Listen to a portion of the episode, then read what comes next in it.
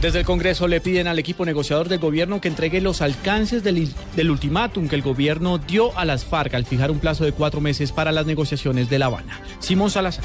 Camilo, pues continúa a esta hora el debate en el Senado de la República donde se hacen presentes el jefe negociador del gobierno Humberto de la Calle y el alto comisionado de la paz Sergio Jaramillo, entre otros altos funcionarios. Acaba de terminar su intervención el senador Roy Barreras, presidente del partido de la U, quien aseguró que el rompimiento del proceso de paz traería más terror, más muertes y más acciones violentas. Pero yo sí quiero recordar con cifras oficiales, no de este gobierno, del gobierno anterior, cuáles eran los resultados de no hacer la paz. ¿Cuáles eran? Bueno, aquí están las cifras del conflicto entre el año 2002 y el año 2010. 2.267.000 desplazados forzosos, 5.665 secuestros, 3.570 atentados contra la infraestructura. Claro que nos horrorizamos.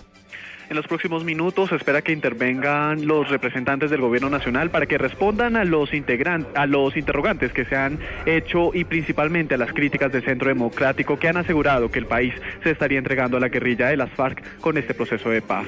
Simón Salazar, Blue Radio.